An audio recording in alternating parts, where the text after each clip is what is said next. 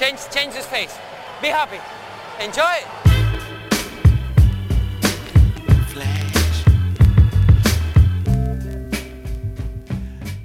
Tá começando mais um episódio do podcast Dentro do Garrafão, podcast no qual a gente fala sobre o que tá rolando no universo da NBA. Meu nome é Matheus Manes e junto comigo está de sempre Lucas Patti. Opa, tamo aí na área mais uma vez. Patti, a gente tem uma notícia muito ruim para dar. É, complicado. Quem tá acompanhando nossa página do, do Facebook já sabe que Derrick Rose está machucado de novo. É, ele sofreu uma lesão no menisco, né?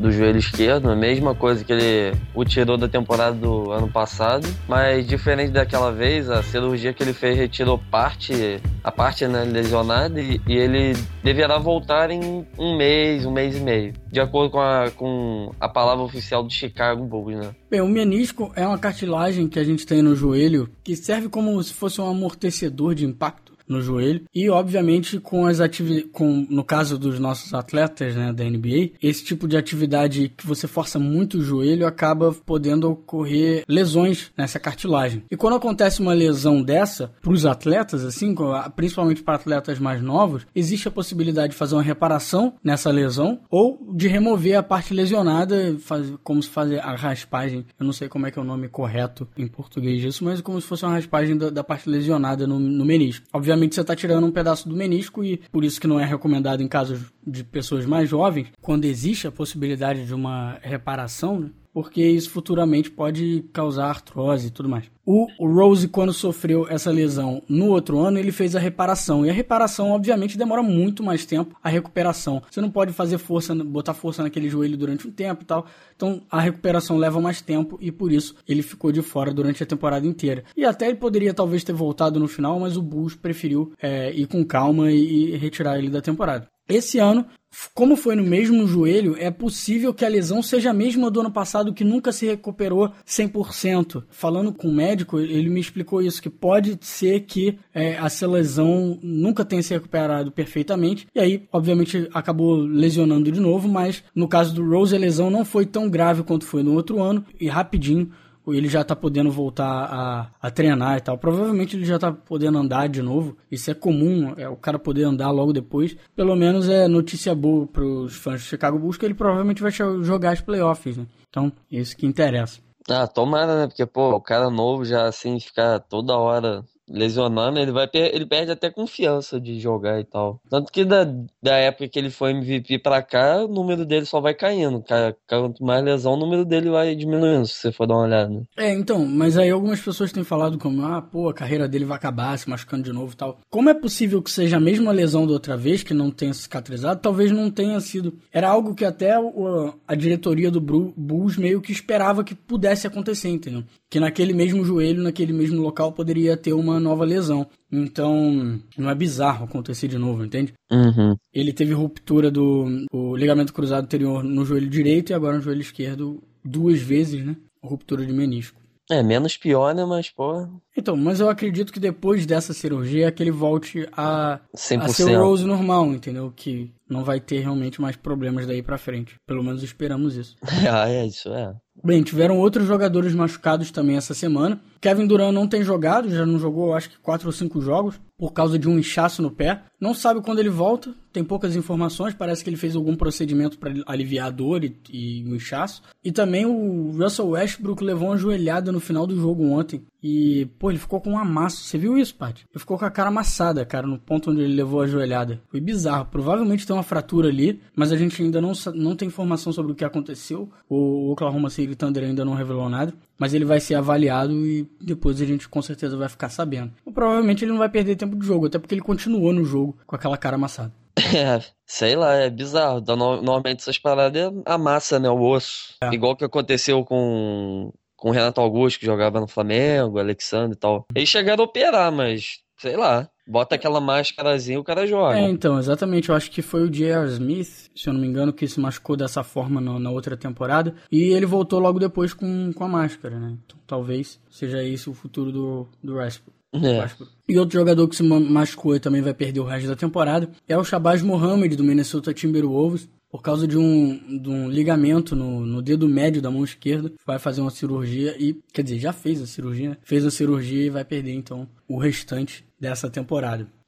É, assim, ele faz uma falta grande nesse time aí, mas não vai fazer tanto assim quanto é, porque o time não tá precisando é. nada, né? O time não tá é. brigando por nada agora nesse momento. Exato. Só por uma escolha no draft melhor. É verdade. Ricky Rubio taking the basketball away. To wait for some of his teammates to get down the floor and then finds Wiggins for the stop. Bem, mudando de assunto, ontem o 76 venceu o Washington Wizards, time que é do Nenê e do John Wall, que nos últimos 13 jogos tem duas vitórias apenas, uma marca extremamente negativa e pouco previsível, se considerar que o time estava tava muito bem no, no, antes dessa sequência aí. Nesses três jogos aí, eles que só ganharam do Nets e do Orlando complicado, né? Existe a possibilidade do Hitman se mandar embora e isso não é de todo ruim pro Washington, já que ele não é um dos técnicos mais inteligentes da liga, né? É, o Whitman, ele não é um grande técnico e é um técnico que pode ser um pouco mascarado aí pela habilidade dos seus jogadores, como a gente de vez em quando fala do Scott Brooks, que eu não gosto do Scott Brooks. Uhum. E agora ele tá numa situação realmente difícil com o time, depois de, de ter perdido para alguns dos piores times da liga, né? Perdeu pro Minnesota, perdeu pro 76ers. É um time que tá passando por umas dificuldades tremendas, assim, meio inexplicável, né? No, no último mês. É, assim, eu, eu tava dando uma olhada,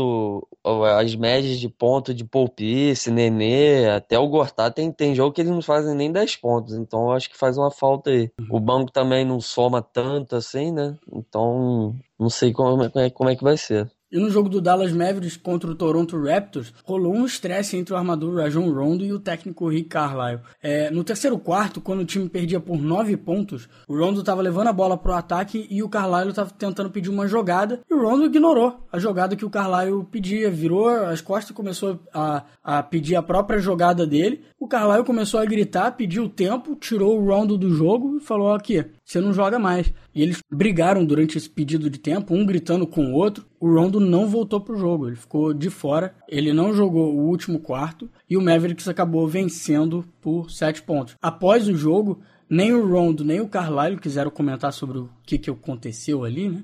E depois foi anunciado pelo Dallas que o armador foi suspenso pela franquia durante o jogo pelo comportamento dele, né? Prejudicial à equipe. Ele já cumpriu essa punição, que foi no jogo seguinte, do dia seguinte, contra o Atlanta Hawks. É, o técnico deve, tá, deve ter falado assim, aqui, você tá achando que é quem aqui?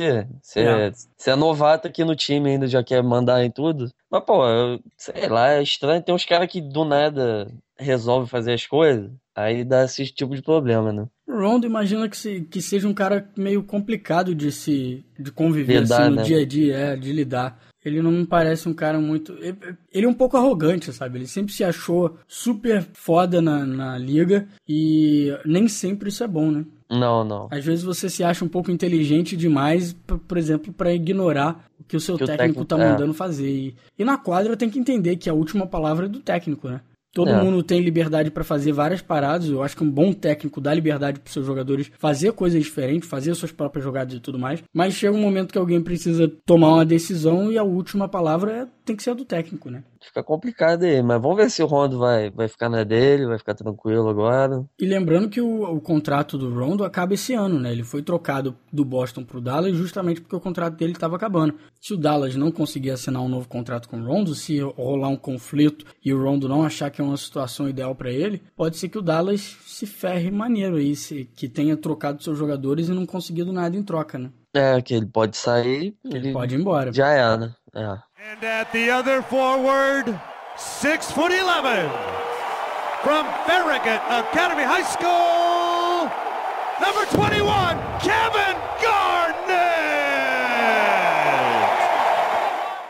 Target Center, arena do Timberwolves, é, estava lotada nessa quarta-feira com uma torcida barulhenta e fazendo uma festa grande. Lembrando que o Minnesota só tinha 12 vitórias naquele momento, na temporada. Isso porque naquele jogo contra o Washington Wizards marcou o retorno de KD à, à sua casa, né, o Kevin Garnett. E o que mais impressiona é como o Garnett já no primeiro jogo se, se tornou uma extensão do Philip Saunders, técnico do Wolves, em quadra. Né? E como ele abraçou a ideia de ser um mentor para os jovens, né, que são muitos nesse time. Uhum. Várias vezes durante o jogo você viu o Garnet abraçado com um jogador, explicando alguma coisa, né, dando indicações e etc. Tem, tem até algumas imagens muito bonitas até do, do Garnet falando, sabe, daquele jeito meio intenso do Garnet falar, sabe? Dando indicações pro Wiggins e o Wiggins prestando atenção como se, tipo, aquilo fosse a parada mais importante da vida dele, sabe? Ah, tem E ele, pô, prestando atenção, não, é, é, é, isso aí, isso aqui. E também o.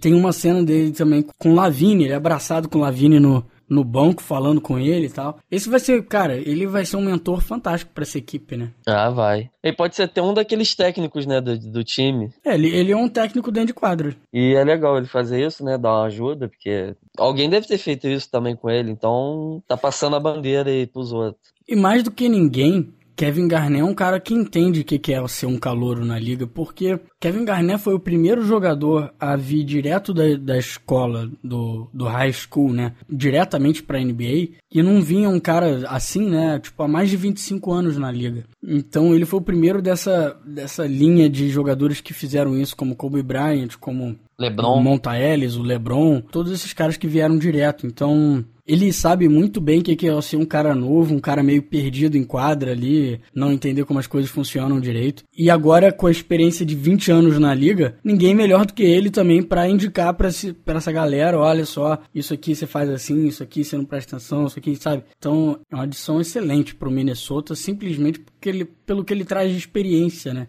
E com essa liderança dele. E no final, apesar do péssimo início de 13-1, o Minnesota venceu por 20 pontos, permitindo ao Washington marcar apenas 77 nesse jogo. Foi a maior margem de uma vitória da equipe na temporada até aqui e bom cenário para o futuro aí da, da franquia.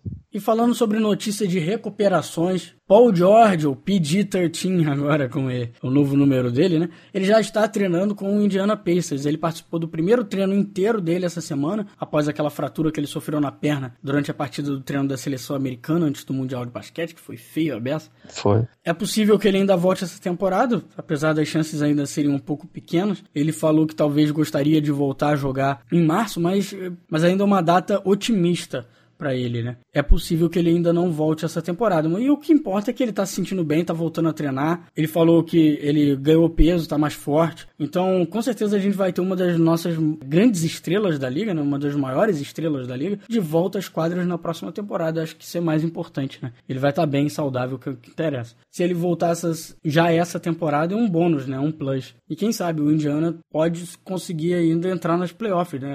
Atualmente está em oitavo na Conferência Leste. Oh Hamilton score it again. He's like the Energizer Bunny. I mean, he really is. The guy has never stopped moving. I watched him. He's running circles around everybody.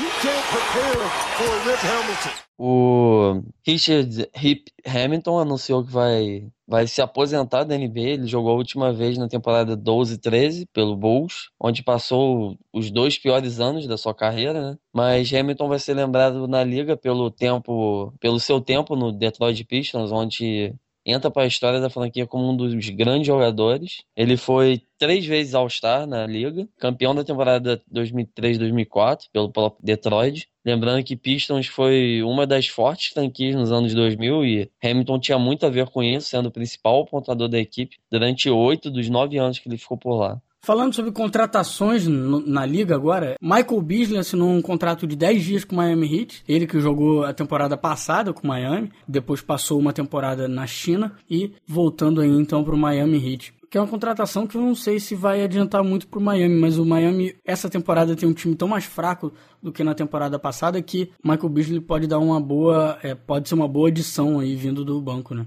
Ainda mais que perderam o Bosch, né? Exatamente.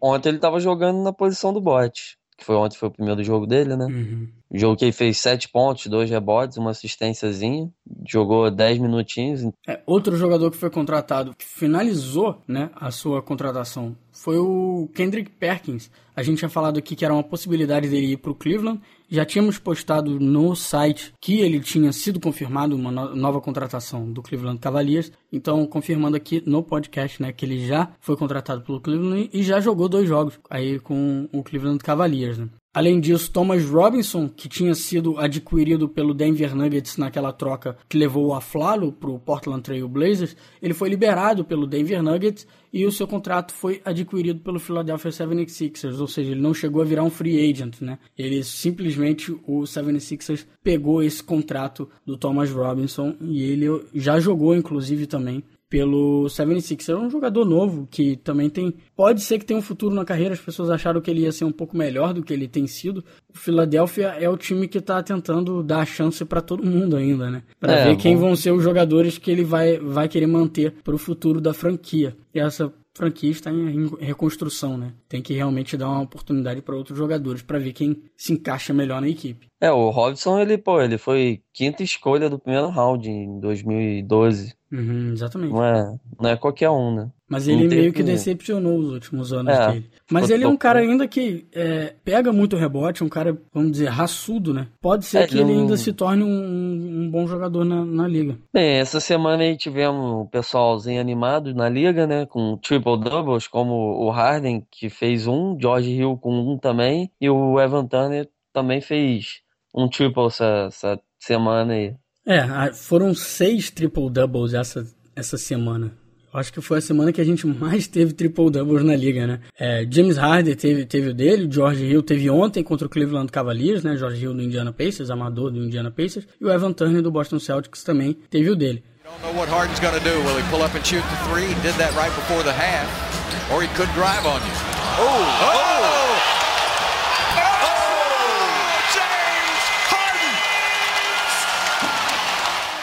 Bem, nós recebemos uma mensagem lá pelo Facebook do Yuri Sampaio. Obrigado, Yuri, por ter mandado sua mensagem. Deixa eu ler aqui o que ele mandou pra gente. Fala, galera do Dentro do Garrafão. Queria pedir uma análise do que o Knicks está fazendo, se for possível, uma previsão do que eles podem fazer com essa remontagem do Phil Jackson. Quem fica junto com o Carmelo para a temporada que vem? Se Derek Fischer fica? Se Marc Gasol viria ou é viagem da mídia? Se é possível montar um time bom já para a próxima temporada? Ou é uma montagem a longo prazo. Ele diz que é fã do Knicks e está triste pela temporada, mas esperançoso para os próximos anos do Phil Jackson. Ele fala aqui que não entendeu, Pat, por que, que dispensaram o J.R. Smith e o Champer de uma vez só e ele diz que o Amari e o Barniani estão roubando o Knicks há alguns anos, que ele gostava muito do Amari, mas ele já estava se arrastando.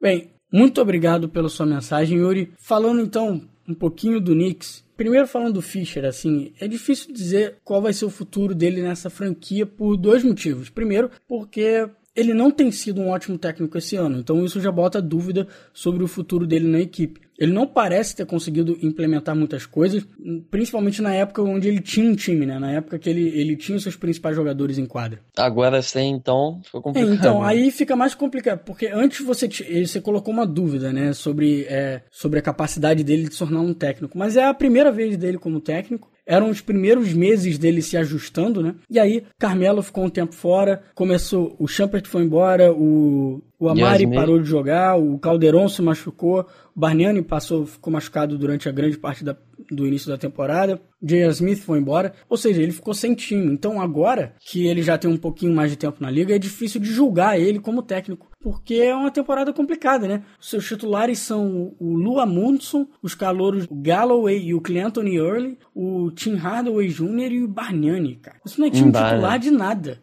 entendeu? De time nenhum. É, é, complicado dizer que ele é um bom técnico um, um, péssimo técnico quando esse é o time que ele tem para trabalhar, sabe? E eles ganharam o jogo ontem contra o Detroit Pistons.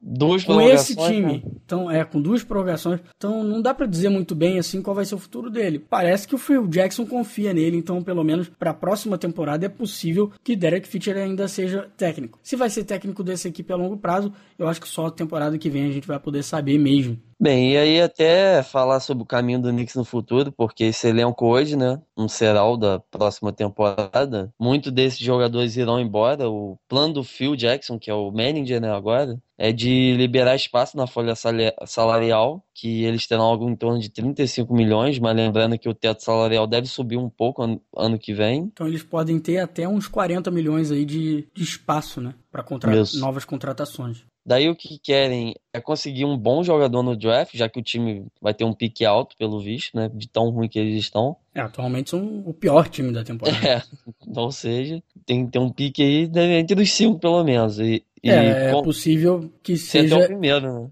Não, é, é, é, é, o, é o time que mais tem chance, né? Tem aquela 250 bolas, ou seja, 25% de chance de ficarem com o primeiro pick. Mas é provável ali realmente que esteja no top 3, né? Isso. E com esse espaço salarial, conseguir pelo menos um All-Star ou mais dois excelentes jogadores. É, essa tem que ser a meta do time, né? Porque só tem o Carmelo lá, né? Exatamente a gente já viu que não dá para ganhar a liga com só um jogador desse tipo, né? Tem que ter pelo menos mais dois aí pra, pra dar uma pelo, ajuda. Pelo menos mais um, eu acho. Pelo menos mais um All-Star. Ou então mais dois jogadores de, de excelente porte, vamos dizer assim. É. Dois aqueles são quase All-Star, sabe? E sobre o draft, existem muitos bons jogadores e para o Knicks o objetivo é pegar o melhor disponível quando for a vez dele de escolher, né? Isso porque o time só tem um jogador fixo, que é o Carmelo, o resto pode ser substituído. O Jalil Okafor sendo talvez a opção mais óbvia, mas com Carl Towns e DeAngelo Russell, Stanley Johnson, Emmanuel Mundiai, enfim, tem, tem muito jogador aí. Vamos falar mais sobre o draft 2015 e os principais jogadores futuramente, mas existem boas opções aí no, pro Knicks. É, então tá aí, né? É,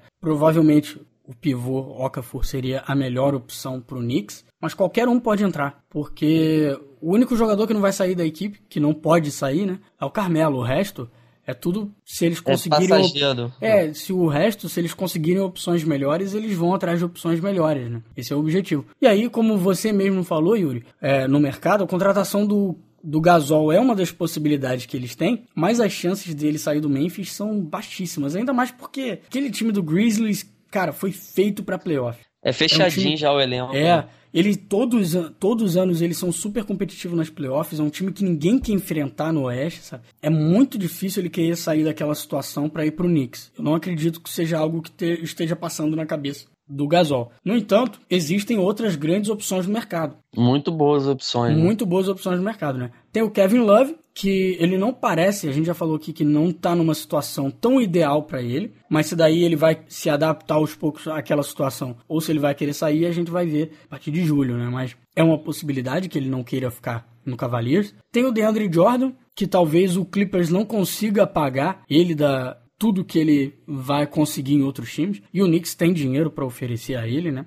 Tem o Paul Millsap do Atlanta Hawks, tem o Al Jefferson, o Greg Monroe do Detroit Pistons, que tá jogando muito bem depois da saída do Josh Smith de lá. Rajon Rondo, que aí, ó, aquela confusão com Dallas, se isso se tornar algo maior, né? Talvez pode ser, pode o... ser que o Rondo não queira ficar por lá. E o Knicks é uma ótima casa para ele depois disso, né? Que precisa muito de um armador, né? Com certeza. Brook Lopes e o Robin Lopes, os dois irmãos Lopes, né? São ambos que vão estar sem contrato na próxima temporada. O Brook Lopes ele tem uma opção no contrato dele, se ele quiser ficar mais um ano, ele pode ficar. Ah, sim. E o Goran Dragic, obviamente, também é a mesma situação, ele tem uma opção no contrato dele que ele pode ficar mais um ano com esse contrato, ou realmente finalizar esse contrato e assinar um novo, que eu acho que vai ser a opção que ele vai tomar. Mas ele falou que prefere ficar no Miami, mas também Nunca não custa sabe. nada pro Knicks é, falar que, ó, a gente oferece esse salário maneiro aqui. É, ele não vai querer. E Knicks era dos, um dos três times que ele queria, né? Exatamente, ele falou Lakers, Miami ou Knicks então... É, times que precisam de, de um armador urgentemente. E além deles, também tem aqueles jogadores que são restritos na próxima temporada, né? Aqueles cujos times podem cobrir qualquer ofertas, então são um pouco mais difíceis de conseguir, mas é possível que aconteça, assim como o Dallas pegou o Chandler Parsons do Houston, que era restrito na temporada passada. Então, tem o Tobias Harris, do Orlando Magic, o Draymond Green, do, do Golden State Warriors, o Brandon Knight, que agora tá no Phoenix Suns, era do Milwaukee Bucks, e obviamente o Jimmy Butler, do Chicago Bulls. Além deles, tem outros jogadores aí, como Kawhi Leonard, mas eu não incluiria neles como possibilidades. Ah, ele não sai de San Antonio, é. não, O Jimmy Butler eu já acho difícil, mas tem alguns rumores que eles estariam interessados em ir pro Knicks. Então, tem essa possibilidade. Agora, imagina, se você conseguir um ou dois desses jogadores... Um pivô é... e um armador já tá lindo. Pô, é o objetivo do time do Knicks, entende? Além disso, existem outros jogadores competentes no mercado para melhorar o banco da equipe, que eles precisam fazer com certeza, né? Então, Yuri, é possível sim que o New York se torne já um time de playoff no ano que vem, mas depende da habilidade do Phil Jackson aí de conseguir cumprir essas metas, né? Ah, é. Porque o teto salarial aumentando aí, a galera vai, vai pensar, pô, Knicks tem, tem dinheiro, tem, Madison Square Garden. É, tem um dinheirozinho lá, acho que eu vou lá, hein? É. Vamos supor que eles consigam um Greg Monroe da vida. Aí, assim, se eu fosse jogador que tivesse opção de ir pra lá, eu ia falar, pô, o time lá tá ficando maneiro, hein? O time aqui, pô, não, não vamos renovar mesmo? Vamos pra lá, ué. Bem, eu acho um pouco injusto que você falou aí do, do Amari e do Bargnani é, estarem roubando o Knicks, porque o Amari assinou o contrato com a equipe logo depois dele, e logo depois, né, ele teve um ótimo ano com o Knicks, o primeiro ano dele foi muito bom, mas ninguém esperava aquele declínio acentuado que ele teve nos últimos quatro anos. E aliás, quem escolheu pagar aquela quantia ao ala pivô foi o próprio Knicks, né? O, o Knicks tem feito contratações burríssimas ao longo desses anos repetidamente. E, obviamente, o Bargnani foi uma dessas contratações burras. Ele assinou um contrato de quase 50 milhões em 5 anos com o Toronto Raptors. E foi o Knicks que quis pegar esses últimos dois anos de contrato dele, né? Então, se alguém tem culpa disso, eu não colocaria nos jogadores. Se você, se alguém te dá um contrato e fala, olha só, eu quero te pagar 50 milhões em 5 anos, você vai falar, cara, eu não, não tô, eu não tô valendo isso. Mas, pô, eu não vou pegar esse contrato, sabe? Não uhum. interessa, né? Você vai pegar a melhor oportunidade que tem para você. E sobre o J.R. Smith, ele tem trazido problemas para o vestiário do Knicks nesses últimos dois anos e o contrato de 18 milhões em três anos agora parece alto para essa situação. Além disso, o J.R. tinha a opção de terminar o contrato nessa temporada. Isso significa que o Knicks perder, poderia perdê-lo a troco de nada ou ficar com o seu salário de mais de 6 milhões, ocupando um espaço aí na equipe. Acredito que esses tenham sido os principais motivos dele ter saído. É, com 6 milhões você provavelmente consegue outros jogadores interessantes. Inclusive, é mais do que você pagaria a uma primeira escolha do draft. Então, dá para entender por que, que o, o Knicks quis se livrar dele. E até porque eu imagino que o Phil Jackson não queira um cara na, no seu vestiário que possa causar alguns problemas, né? E o J.R. Smith tem causado bastante lá. Bem, agora, a saída do Champert eu concordo com você em discordar dessa opção do, do Knicks, né? Ano que vem ele se torna um restricted free agent, ou seja, dando a oportunidade do Knicks de cobrir qualquer oferta feita ao ala para mantê-lo na equipe. E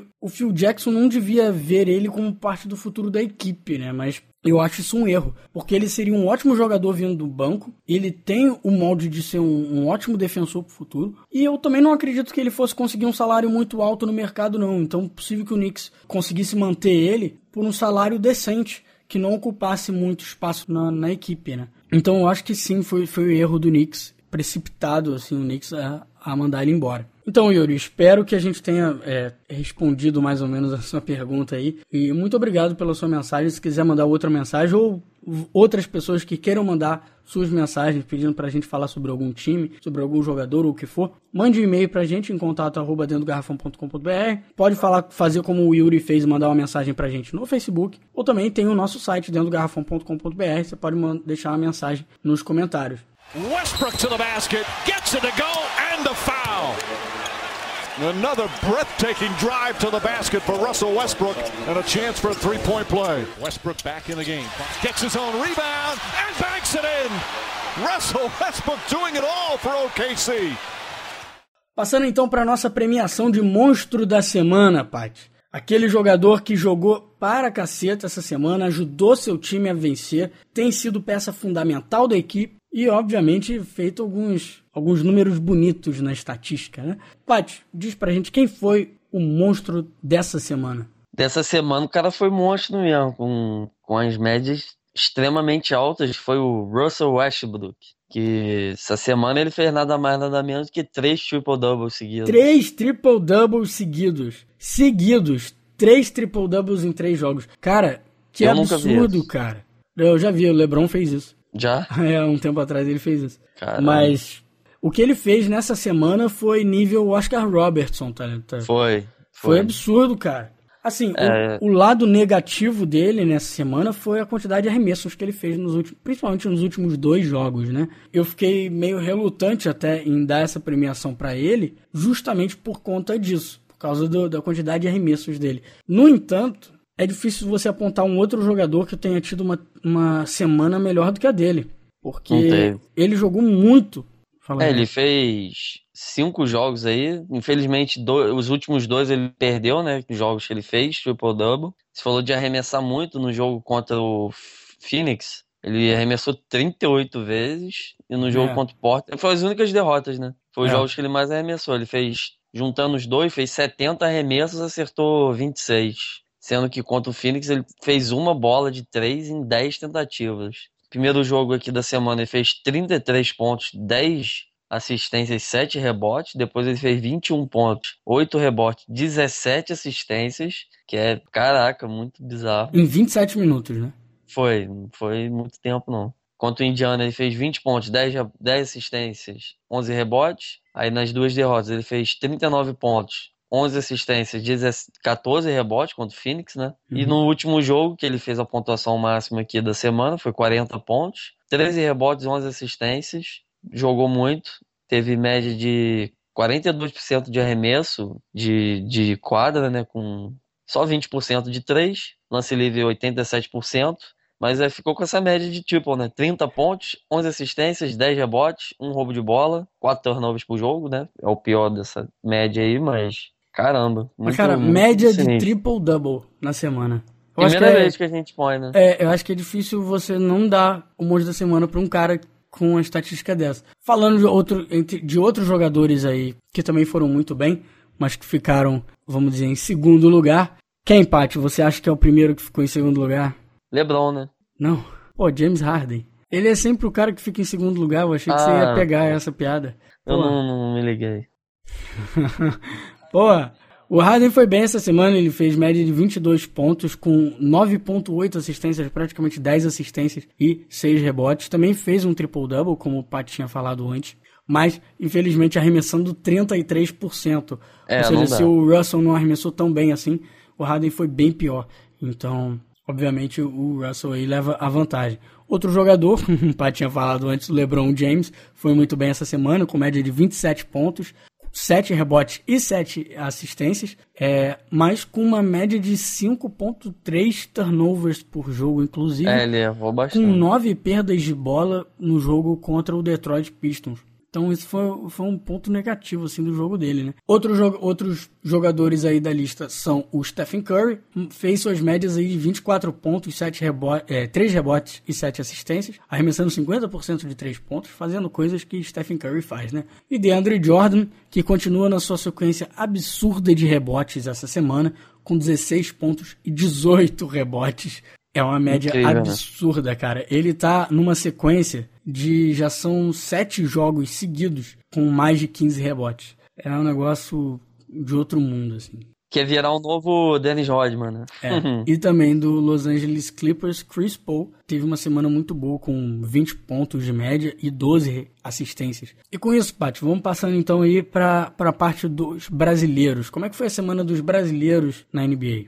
Em, em números não foi muito bom não, mas todo o, até o bebê jogou essa semana, mas vamos começar pelo Leandrinho, que, é do, do Warriors, né? Fez quatro jogos essa semana com sete pontos, uma assistência. O Nenê tem caído muito, ele é bem, varia bem, né, essas semanas. O Nenê fez 7,8 pontos, 5,3 rebotes, duas assistências também quatro jogos. O Splitter jogou menos, 5,4 pontos, 4,3 rebotes e um toco, quase dois tocos por jogo. E o bebê que eu falei jogou três minutinhos contra a Houston, onde perderam por 22 pontos. Eu achei até que ele ia jogar mais. Eu tava olhando mais esse jogo para ver se ele joga, ganhava mais tempo, mas pegou um rebote e errou um arremesso. E essa tem sido a temporada do bebê, né? É sempre entra um, dois, três minutos, erra um arremesso, pega um rebote, faz umas três faltas e. Três faltas. isso. É. É. É, eu acho que podiam, né? Dado uma moralzinha pra ele jogar mais esse jogo, porque, né? Já tá tomando uma porrada mesmo. Eu Bota acho, que ele, eu acho que ele já fez mais falta do que ponto na temporada. Bem, com isso a gente vai terminando o episódio de hoje. Se você quer entrar em contato com a gente para mandar seus elogios, críticas, perguntas, sugestões ou o que for, contato arroba dentro do garrafão.com.br ou no site dentro do garrafão.com.br. Lembrando que no Facebook a gente faz algumas postagens de vez em quando. Ultimamente eu tenho tido uma falta de tempo absurda e não estou podendo colocar muita coisa lá, mas de vez em quando saem uns negócios interessantes no Facebook. Inclusive, por exemplo, a notícia do Derrick Rose se machucando ou a postagem que a gente fez lá sobre as minhas anotações do Chicago Bulls nas últimas semanas antes do All-Star Game. Sábado que vem tem mais dentro do garrafão e, e é isso, né? Rapaz? É, por hoje fechou. Então, até a semana que vem. Oh my God! Oh! Shut it down! Let's go home! Morning, night, and day.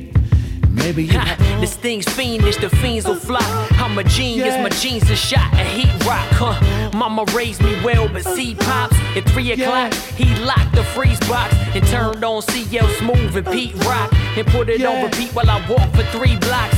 Same three blocks I beat for 10 years. Attempting to shift my speed to fifth gear. My career is close, it's what I fear the most. Will I hear my own folks when they clear the smoke? I feel fearless, but feel the pulse of hip hop. My nature is treacherous, toxic, Vin Rock, huh?